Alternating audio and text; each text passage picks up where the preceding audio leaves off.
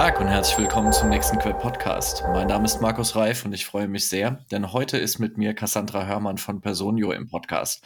Cassandra ist Head of People Experience bei Personio. Schön, dass du da bist. Stell dich gerne mal vor. Hi Markus, guten Morgen. Wie du schon gesagt hast, arbeite ich bei Personio. Wir machen Software für kleinere und mittlere Unternehmen und helfen dabei den HR-Teams, ihre Prozesse zu digitalisieren und somit Zeit fürs Wesentliche zu schaffen, und zwar für ihre Mitarbeiter. In meiner Rolle als Head of People Experience verantworte ich Bereiche rund um Employer Branding, Culture, aber auch Diversity, Equity und Inclusion. Und ich freue mich, dass ich heute hier sein darf. Heute sprechen wir über ein zeitgemäßes und wichtiges Thema, die Krise. Für die aktuelle Studie, die Personio veröffentlicht hat, habt ihr über 1000 Arbeitnehmer und 503 Personaler in Deutschland befragt, wie sie sich auf die bevorstehende Krise vorbereiten. Man hat das Gefühl, es gibt eine lange Warteschlange an Krisen, die sich gegenseitig die Türklinke in die Hand geben. Weltwirtschaft, Immobilienkrise, Pandemie, Lieferkettenproblematik, Ukraine-Krieg, Inflation, Rezession. Die Hälfte davon reicht schon aus, um aus der Balance zu geraten. Deshalb ist die Krise auch eine Herausforderung für HR, oder? Bei, bei, der langen Liste, die Aufzählung hört ja gar nicht mehr auf. Ähm, auf jeden Fall. Und ich würde äh, auch da gerne, wie du schon angesprochen hast, ein paar Zahlen aus unserer aktuellen Umfrage nennen. Ähm, weil, wie ich finde, die sprechen auf jeden Fall für sich. Ähm, und zwar haben 29 Prozent der PersonalerInnen angegeben, dass sie sich sehr gut auf eine mögliche Rezension vorbereiten. Das heißt, nur ein Drittel all unserer Kolleginnen da draußen fühlen sich ähm, umfassend vorbereitet. Und die Umfrage zeigt auch auf, dass HR-Prozesse oftmals nicht effizient genug sind, um Mitarbeitende und Unternehmen durch eine Krise zu führen. Das heißt, 55 Prozent der PersonalInnen sehen ihr Unternehmen insbesondere durch ineffiziente Prozesse, unnötige Verwaltungsaufgaben, aber auch repetitive Aufgaben ausgebremst. Ja, und Personio kann ja gerade durch Automatisierung von transaktionalen Themen extrem dabei unterstützen. Ähm, schauen wir doch mal auf die HRler. Es gibt wenig Personale, die Expertise haben in Themen wie Inflation und Rezession. Es gibt viele Personale, die ähm, Wirtschaftskrisen durchlebt haben. Also alle die, die heute mit 10 oder auch 20, 25, 30 Jahren Berufserfahrung am Start sind, ähm, die kennen die Krisen, die mit der New Economy im September 2001 einhergehen, mit 2003, 2004, 2008, 2009, ähm, bis hin eben zur Krise heute, die aber von anderen Aspekten getrieben ist. Die Wachstumskurven in Deutschland waren jahrzehntelang so steil, dass uns eigentlich nichts anhaben konnte. Und nun haben wir Preisexplosionen, wo man nur hinschaut. Die Inflationsrate liegt bei 7,9 Prozent und steigt weiter. Energiekosten steigen um 35,6 Prozent und bei Nahrungsmitteln dürfen Verbraucher 16,6 Prozent zuzahlen, so das Statistische Bundesamt. Wie kann sich HR nun für die Herausforderung gut aufstellen? Hast du da eine Sichtweise, die du teilen kannst? Ja, ich glaube auch da, ähm, um wieder eine, eine Zahl mit reinzubringen. Also in unserer Studie haben wir auch herausgefunden, dass 37 Prozent der HRlerinnen der Ansicht sind, dass ihnen neben einer nachhaltigen Personalstrategie vor allem effizientere Abläufe dabei helfen würden, ihre Teams durch solch herausfordernde Zeiten zu führen. Das bedeutet, HR sollte die Möglichkeiten der Digitalisierung nutzen, denn auch diese können den HR-Verwaltungsaufwand durch effizientere Prozesse und Abläufe spürbar spürbarer reduzieren und damit natürlich Ressourcen freisetzen. Und die können dann beispielsweise für die Employee Experience genutzt werden, für Employer Branding oder für andere ähm, Initiativen, um eben ähm, den Arbeitgeber und die Mitarbeiterbindung ähm, zu stärken. Das hat einen positiven Nebeneffekt, ähm, und zwar, dass wiederum die Motivation der Mitarbeitenden gestärkt wird. Und das führt dann auch wieder zur Verbesserung der Produktivität und langfristig ähm, auch zur der Verbesserung zur, von den Unternehmensergebnissen. Das stimmt. Und wenn wir jetzt wenn wir jetzt mal über Bauchgefühl sprechen, dann würde ich schon sagen, dass ein Großteil der Kolleginnen und Kollegen in HR den Tag mit Dingen zubringen, die eigentlich nichts mit der eigentlichen Tätigkeit zu tun hat. Und ähm, eure, eure Studie hat jetzt diesem Bauchgefühl mal eine Zahl entgegengestellt. Und die finde ich auch, die finde ich fast schon zu niedrig. 87 Prozent der Mitarbeitenden verlieren jede Woche Zeit für Aufgaben, die nicht mit ihrer eigentlichen Tätigkeit zusammenhängen. Die Personalabteilung dagegen braucht allein für die Beantwortung von Mitarbeiteranfragen wöchentlich fast dreieinhalb Stunden. Was HR-Teams in dieser Zeit besonders brauchen, ist Effizienz, wie du es schon gesagt hast. Ähm, hast du, hast du noch ein paar Einsichten, die du uns geben kannst zum Thema Effizienz? Ja, auf jeden Fall. HR-Teams brauchen insbesondere in, in der Krisenzeit Zeit und Ressourcen. Und hier kann natürlich die Automatisierung, insbesondere von den, wie du auch schon gesagt hast, administrativen HR-Prozessen, also die, die sich tagtäglich wiederholen und immer wieder die gleichen Abläufe sind, ähm, da kann die Digitalisierung und Automatisierung natürlich besonders unterstützen. Und das hilft PersonalerInnen dann dabei, mehr Zeit zu haben für wertschöpfende Aufgaben. Was man dafür braucht, ist allerdings eine ganzheitliche und strategische Digitalisierung, die es den HR-Verantwortlichen ermöglicht, den Fokus auf die Mitarbeitenden zu legen und somit zum Unternehmenserfolg beizutragen. Und übrigens, rund 25 Prozent der Personalerinnen halten effiziente Prozesse für ein wichtiges Instrument bei der Bewältigung einer Krise. Und rund 32 Prozent nennen hier HR und Business Tools. Ja, HR. Für, für viele ist HR ja das fünfte Rad am Wagen. ähm, wir werden eigentlich nur toleriert, weil wir die Gehaltszahlung machen und die in der Regel pünktlich. Aber ähm, man lernt natürlich insbesondere durch die Pandemie, ähm, wie wichtig dieses Caring ist, was HR ja vorgelebt hat. Und dass wir auch die Führung versuchen zu rekultivieren in Richtung Durchführung durch Achtsamkeit, äh, vertrauensbasierte Führung. Alles das, was man unter New Work so ein bisschen ähm, subsumiert. Äh, Cassandra, was zeigt denn die aktuelle Studie noch für Erkenntnisse? Unsere aktuelle Studie zeigt zum Beispiel auch die fünf wichtigsten Gründe, warum sich Personalerinnen nicht gut auf eine Krise vorbereitet fühlen. Zum Beispiel dadurch, dass sie eingeschränkte Kosten und Budgets haben für die Gewährleistung einer guten Employee Experience. Sie nennen aber auch die mangelnde Zusammenarbeit mit dem Senior Leadership Team nicht genügend Zeit, wie wir schon auch besprochen haben im, im Laufe des Gesprächs, ähm, beziehungsweise die HR-Ressourcen für strategische Arbeit, die sie zur Verfügung haben. Gefolgt von ineffizienten Prozessen äh, im HR und aber auch fürs gesamte Unternehmen und dass sie zu viel Zeit mit der HR-Verwaltung beziehungsweise Prozessen verschwenden.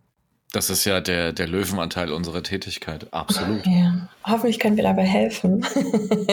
ähm, wir haben nämlich auch ähm, drei Aspekte ähm, herausgefunden, die wichtig sind ähm, und HR-Teams dabei unterstützen, eben gut durch diese ganzen Krisen, ähm, in denen wir jetzt ja schon langsam erprobt sind, ähm, besser zu werden und wie wir unser Unternehmen bestmöglich unterstützen können. Und da würde ich meine Top drei gerne nennen. Ja, das ist zum einen die gute Zusammenarbeit mit dem Senior Leadership Team.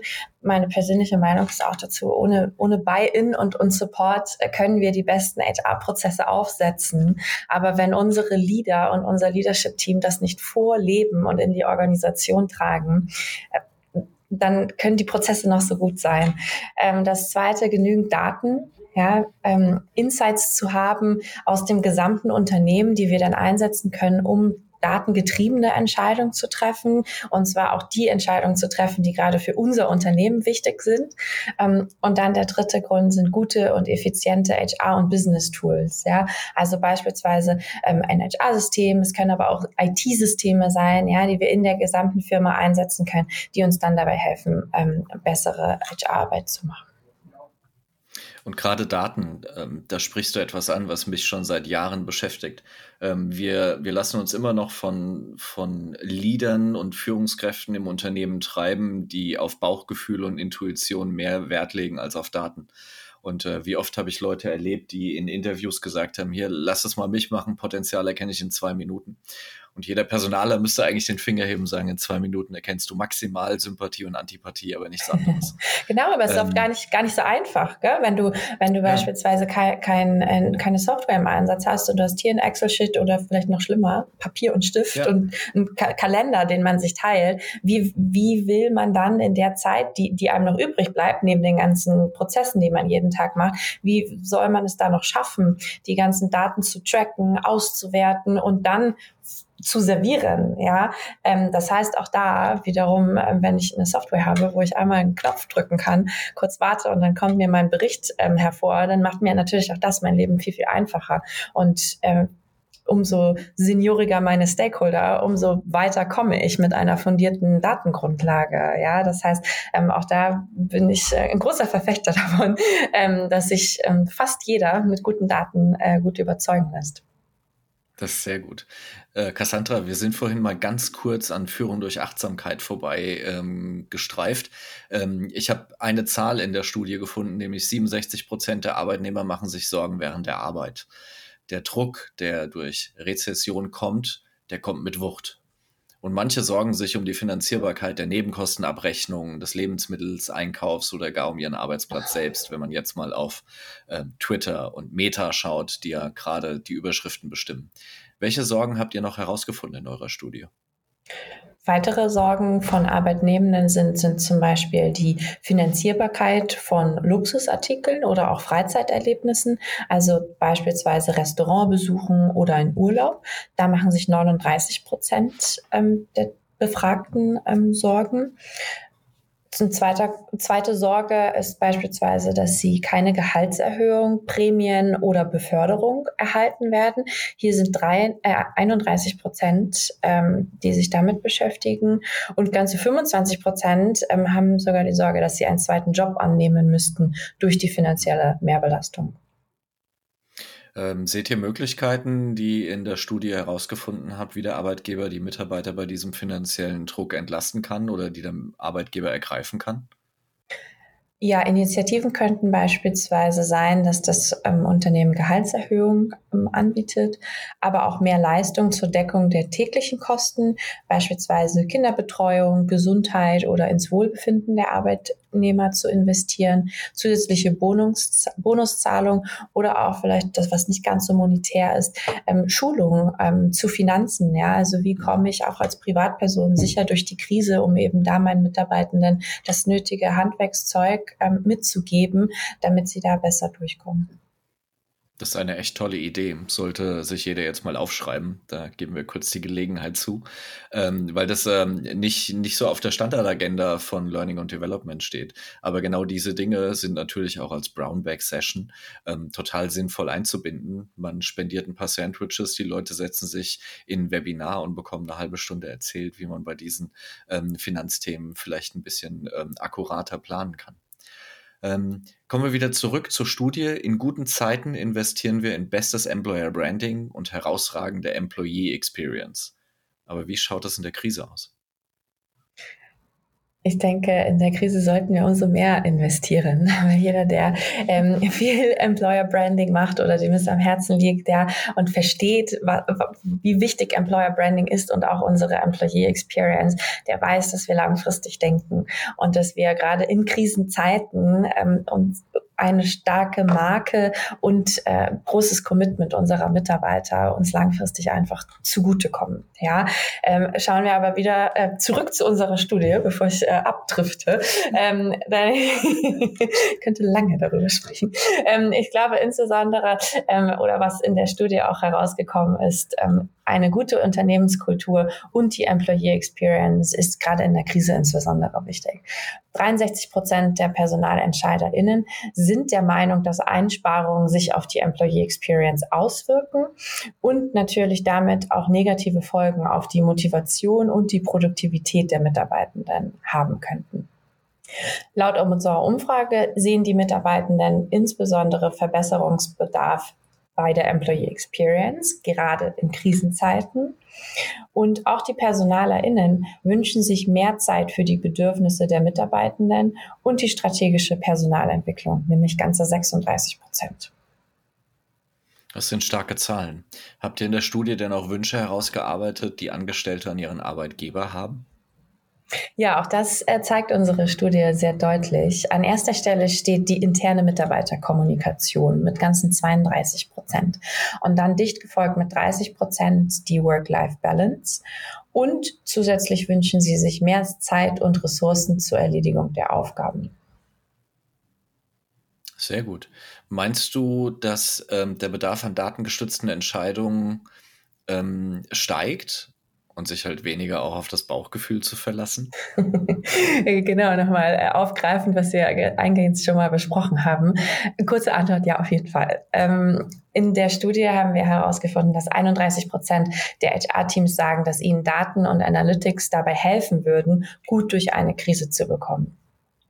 Aber 35 Prozent der HR-Teams sagen, dass sie aufgrund von genügenden Dateninsights aus dem gesamten Unternehmen gut durch die Krise gekommen sind. Ich glaube, das machen wir noch mal, müssen wir noch mal machen, weil ich habe, das macht sonst keinen Sinn. Ähm, Auf jeden Fall sollte man sich lieber auf Daten verlassen, anstatt auf das Bauchgefühl. Das haben wir ja vorhin auch schon mal kurz angeteasert. Aber auch unsere Studie belegt das mit ähm, Zahlen und Fakten. Denn 31 Prozent der HR-Teams sagen, dass ihnen Daten und Analytics dabei helfen würden, gut durch eine Krise zu kommen. Und 35 Prozent der HR-Teams sagen, dass sie aufgrund von genügenden Daten-Insights aus dem gesamten Unternehmen gut durch eine Krise gekommen sind. Und 54 Prozent der befragten HR-Teams stimmen der Aussage zu, dass ihnen die Daten und Insights aus Unternehmen fehlen, um strategische Entscheidungen zu treffen. Das heißt, hier sieht man auch wieder den großen Gap, ähm, wie viel mehr wir eigentlich ausrichten könnten als HRler, wenn wir die richtige Datengrundlage haben.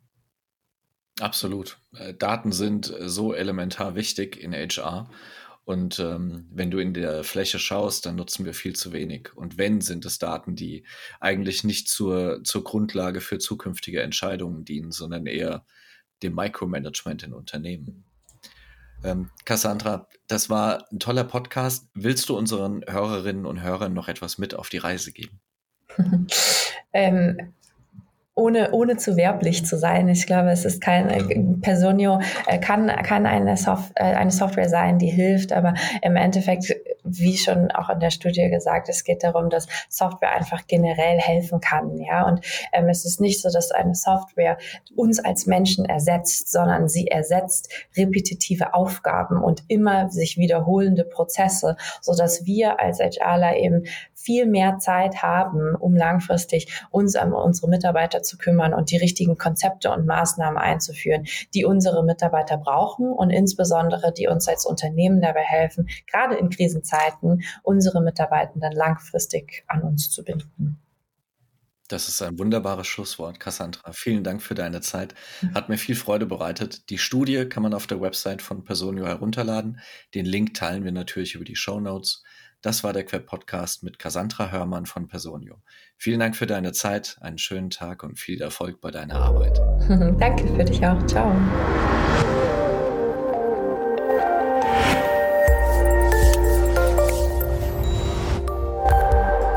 Das war ein weiterer Queb Podcast. Den Queb, Bundesverband für Employer Branding, Recruiting und Personalmarketing, finden Sie nicht nur in den üblichen Podcast-Kanälen, sondern auch über unsere Website www.queb.org. Vielen Dank fürs Zuhören. Ich verabschiede mich, Ihr Markus Reif und der Queb Quality Employer Branding.